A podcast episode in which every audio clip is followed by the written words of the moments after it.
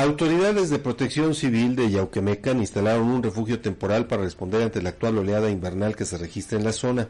El albergue se habilitó en Casa de Piedra con el respaldo de la presidenta municipal, María Anita Chamorro Vadillo,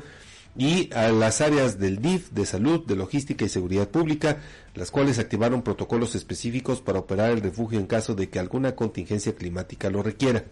De acuerdo con las autoridades de protección civil en Yauquemecan, este refugio temporal servirá como modelo para capacitar y asesorar a otros municipios sobre la implementación de planes y protocolos para afrontar de mejor manera los embates del invierno y brindar resguardo seguro a la población vulnerable. Se informó que el refugio cuenta con las condiciones y suministros necesarios para albergar provisionalmente a personas que pudieran verse afectadas ante situaciones climáticas adversas durante la presente temporada invernal.